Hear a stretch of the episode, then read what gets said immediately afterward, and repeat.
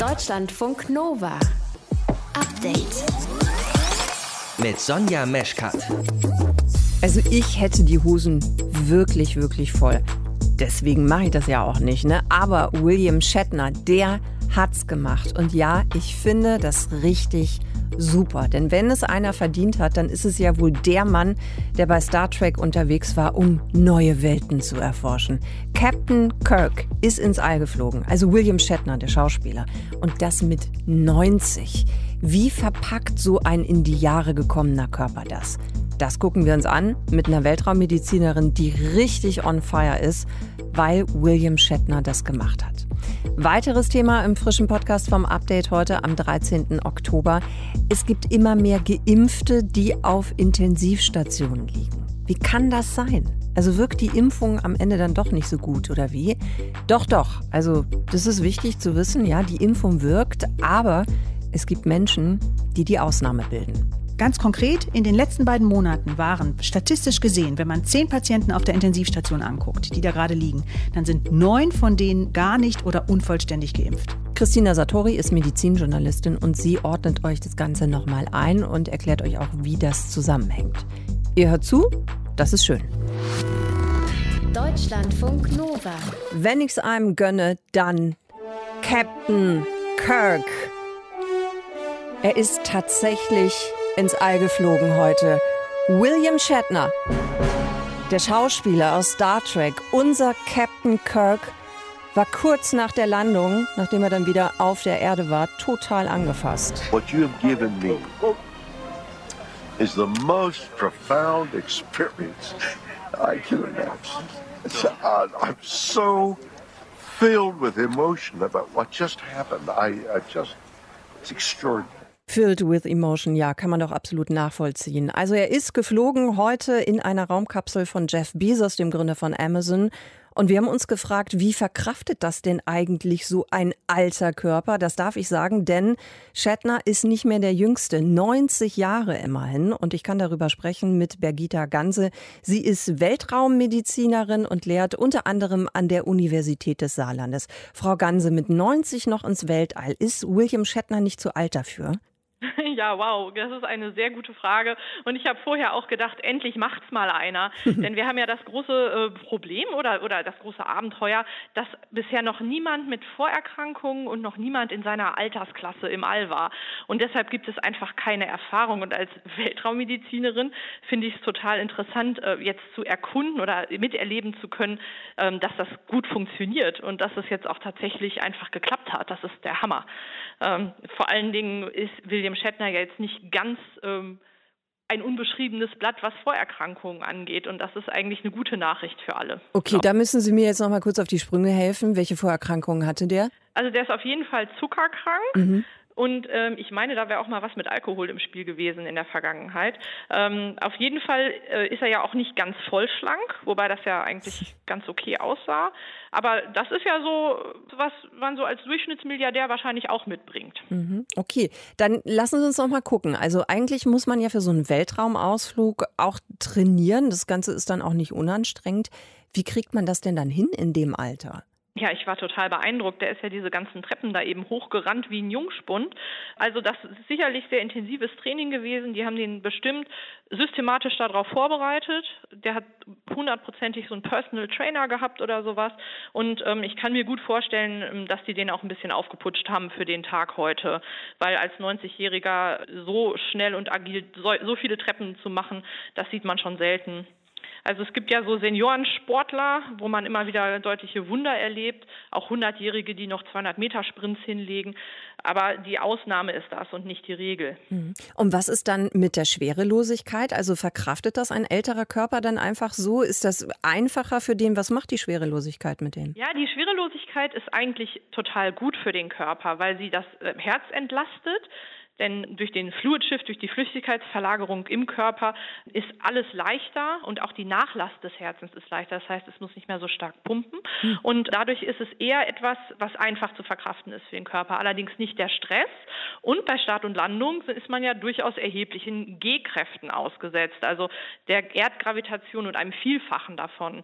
Ähm, ungefähr dreifache Erdgravitationen haben die ja erlebt. Mhm. Und es kann auch beim Aufschlag durchaus mal sein, dass man kurzzeitig bis zur neunfachen Erdgravitation erlebt. Und da ist ein alter Körper empfindlicher als ein junger Körper. Also Osteoporose und sowas kam mir jetzt direkt in den Sinn. Bricht dann irgendwas? Könnte das passieren? Theoretisch schon, ist allerdings im Raumfahrtbusiness bisher noch nicht passiert. Okay. Also ich weiß von keinem Knochenbruch, aber es gibt Einblutungen ins Gewebe und die können natürlich auch in inneren Organen stattfinden. Also das ist definitiv so ein Punkt. Was ist denn eigentlich, man sieht das ja auch oft, dass die dann so äh, mit Sauerstoff versorgt werden. Ist das in dem Fall dann nicht eigentlich auch ganz gut? Also Sauerstoff, also häufig werden die halt aus der Kapsel rausgetragen, aber das sind AstronautInnen, die lange im All waren. Da okay. muss man nochmal einen großen Unterschied machen. Ja. Ähm, jetzt waren es ja nur ein paar Minuten, da treten keine chronischen Veränderungen auf. Aber wenn jemand ein halbes Jahr oder länger im All war und in Schwerelosigkeit gelebt hat, dann bauen sich die Muskeln und die Knochen natürlich ab, das Herz wird kleiner und man hat auch ein geringeres Blutvolumen und dadurch versackt einem das Blut quasi in den Beinen, wenn die Gravitation wieder an einem zieht. Und deshalb kriegen die Kreislaufprobleme und müssen mhm. getragen werden. Mhm. Aber ich höre so aus dem, wie Sie es erzählen, also Sie sind schon auch fasziniert davon so ein bisschen, ne, dass jemand wie William Shatner in dem Alter da tatsächlich hochgeflogen ist. Ja, ich finde das total cool, weil ich erzähle seit Jahren meinen Studierenden in der Vorlesung, dass ich darauf warte, dass endlich kranke Leute und alte Leute fliegen, damit wir sehen, was passiert. Und mich interessiert schon ähm, zu sehen, was da möglich ist. Denn das ist jetzt das erste Mal in der menschlichen Geschichte, dass wir das ja in diesem Ausmaß jetzt auch erleben dürfen. Und äh, unser Fach ist ja äh, vor allen Dingen jetzt durch Experimente an gesunden ProbandInnen vorangetrieben worden. Und jetzt die Gelegenheit zu haben, demnächst hoffentlich dann auch mal Forschung an älteren oder auch kränkeren Menschen machen zu können und zu schauen, was die Schwerelosigkeit mit denen macht, das finde ich total interessant, weil das Grundlagenforschung ist, die für die Menschen auf der Erde eine wichtige Rolle spielt. Dann danke ich Ihnen fürs Erklären. Also William Shatner bzw. Captain Kirk ne, ist ins All geflogen mit 90 Jahren und das hat gut funktioniert. Wir haben drüber gesprochen mit Bergita Ganse. Danke dafür. Deutschlandfunk Nova.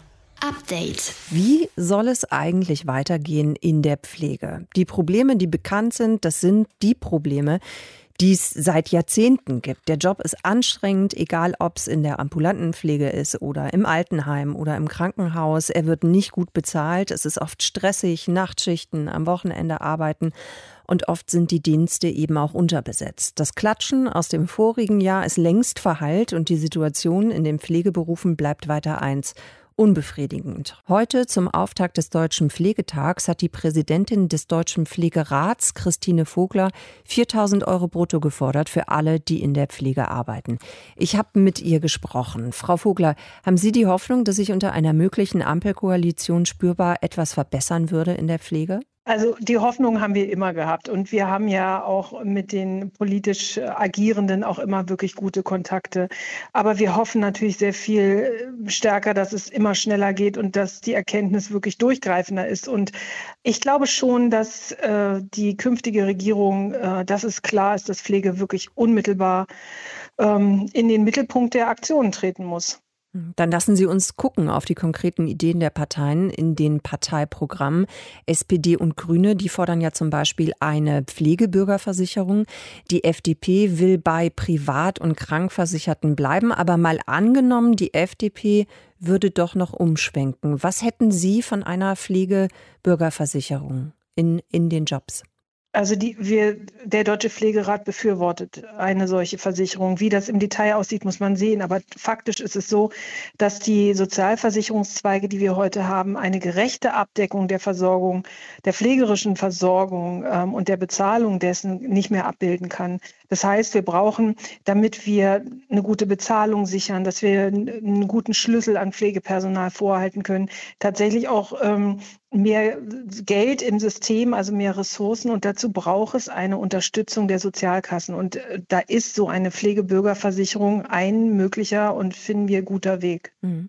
Wenn Sie jetzt schon gerade äh, eben auch von den finanziellen Mitteln sprechen, ich frage mich immer, was ist eigentlich priorisiert bei Ihnen oder was wäre wichtiger, dass diese Berufe besser bezahlt werden? Sie haben ja schon eben, oder wir haben es eben schon gesagt, Forderung 4000 Euro brutto für die, die in der Pflege arbeiten oder ist es am Ende dann doch ein besserer Personalschlüssel oder hängt das für Sie unmittelbar miteinander zusammen?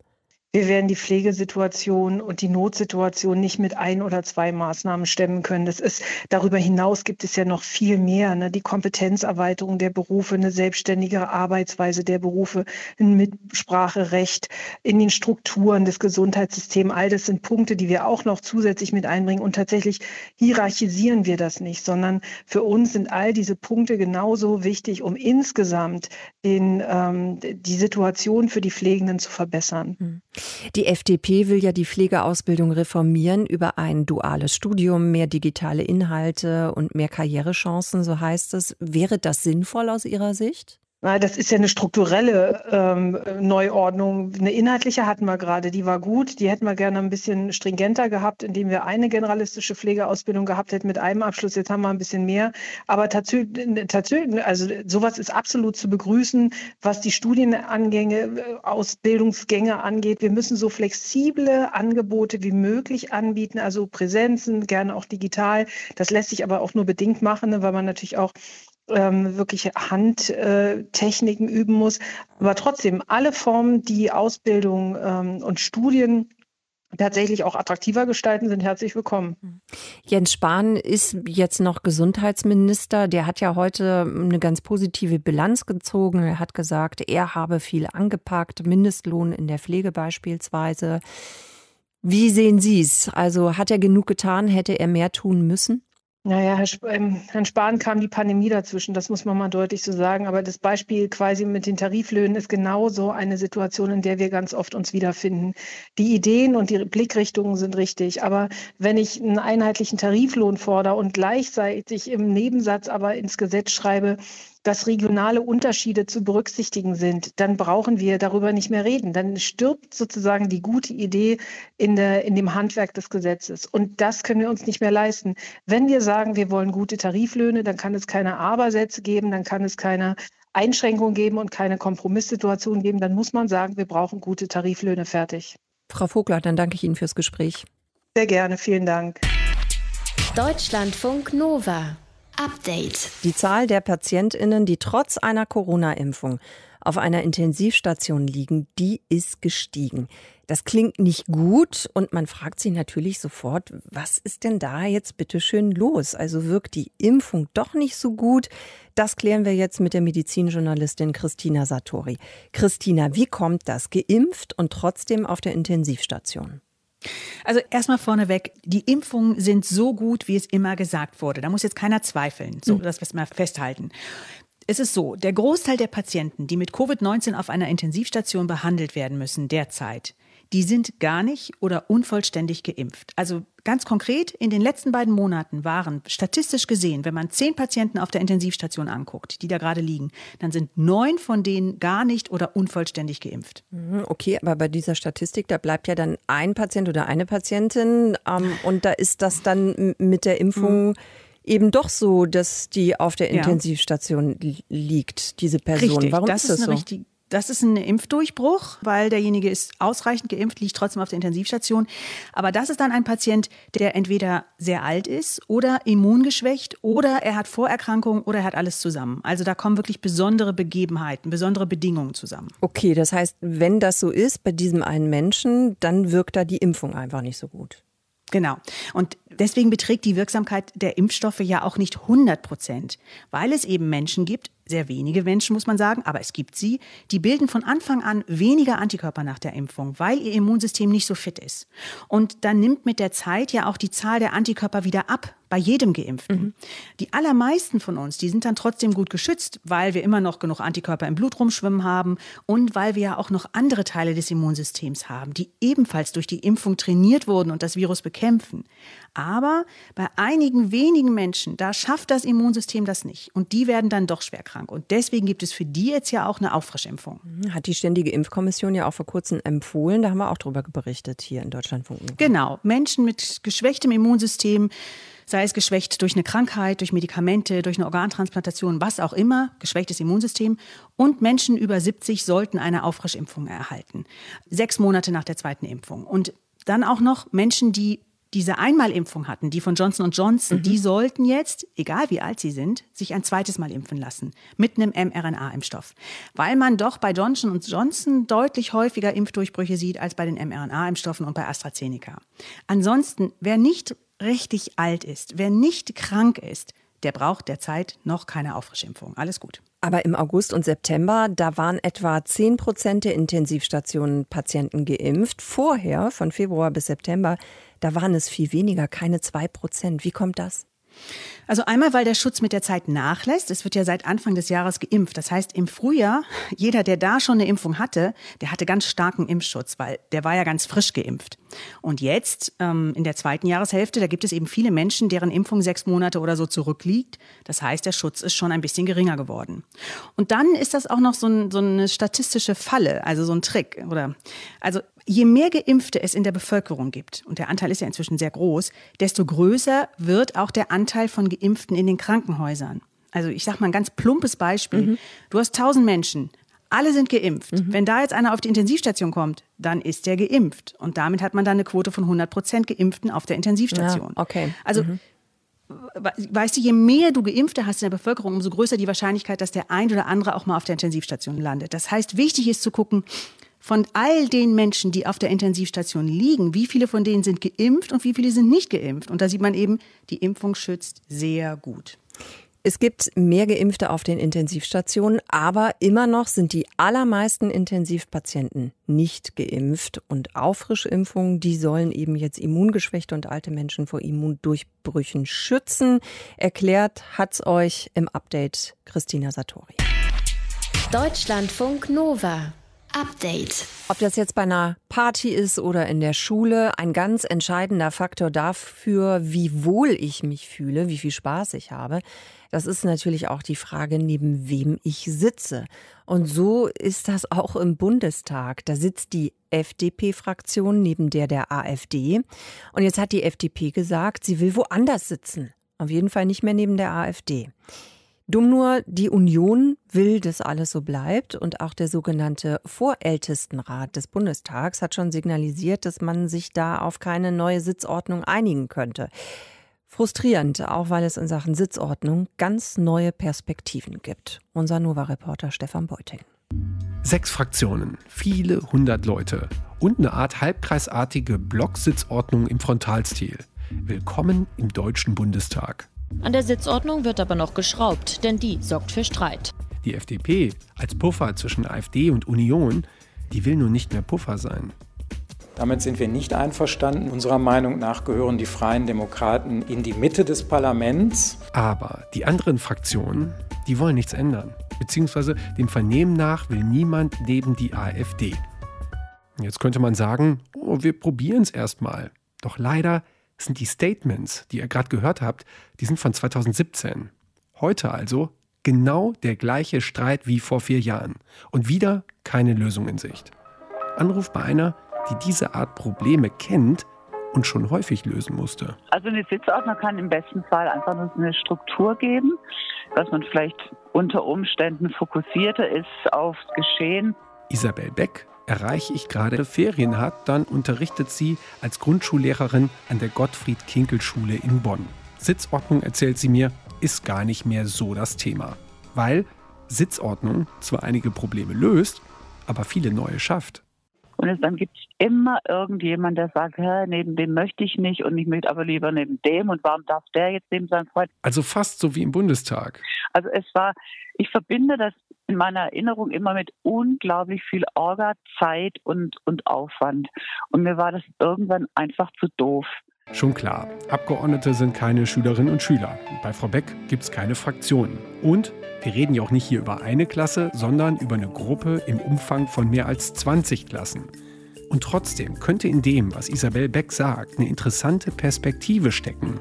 Der Plan von der Abschaffung der Sitzordnung. Also die sitzen halt plötzlich neben Kindern, mit denen sie weder in der Pause irgendwie zu tun haben noch privat und stellen plötzlich fest, oh Mensch, der ist ja total klasse oder es ist total toll, mit dem zusammenzuarbeiten. Isabel Becks persönliche Beobachtung bekommt wissenschaftliche Rückendeckung aus Leipzig.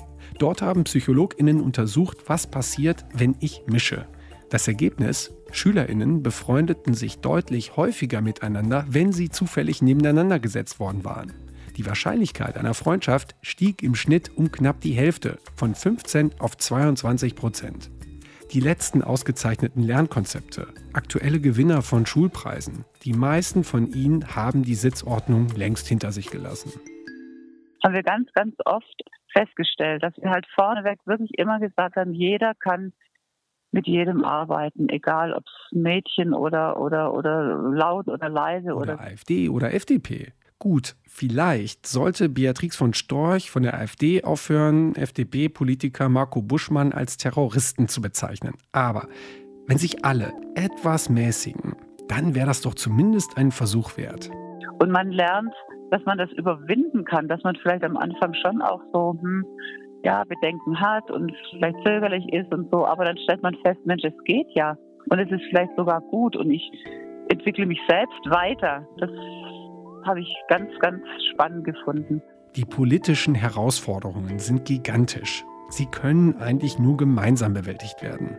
Keine Zeit für Klein-Klein wie so einen schwelenden, streitende Sitzordnung. Der 20. Deutsche Bundestag könnte Geschichte schreiben. Er könnte der erste sein mit freier Platzwahl ohne Fraktionshandtuch auf dem Stuhl. Laut Pressestelle des Deutschen Bundestages könnten die Fraktionen das beschließen, wenn sie wollten.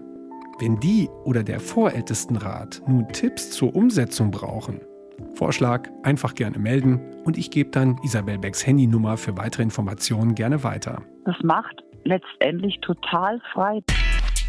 Deutschlandfunk Nova.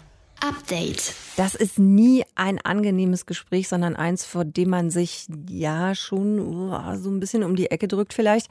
Es geht um Gehaltsverhandlungen. Die ehemalige Chefin von Pepsi, Indra Nui, die hat in einem Interview mit der New York Times vor kurzem gesagt, sie habe noch nie in ihrem Leben bei der Arbeit nach mehr Geld gefragt und dass sie sich das gar nicht vorstellen könne, für jemanden zu arbeiten und dann eben zu sagen, ihr Gehalt sei nicht ausreichend. Das findet sie beschämend. Ja, das kann man natürlich sagen, gut, als CEO von einem globalen Unternehmen hat man das vielleicht auch nicht nötig. Aber wenn man jetzt nicht ein paar Millionen im Jahr verdient, wie wichtig sind Gehaltsverhandlungen? Wie gehe ich da rein? Und was kann ich eigentlich noch verhandeln, außer mehr Geld?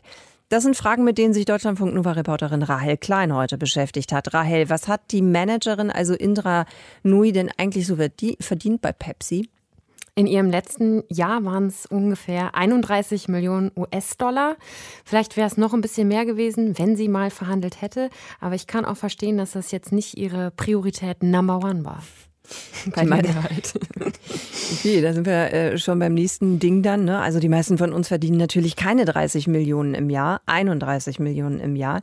Wie wichtig sind denn Gehaltsverhandlungen für Normalverdienende?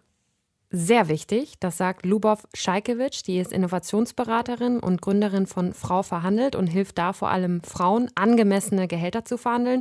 Und sie sagt, man sollte da auf jeden Fall regelmäßig aktiv werden, weil es nämlich einen ganz grundsätzlichen Interessenskonflikt gibt.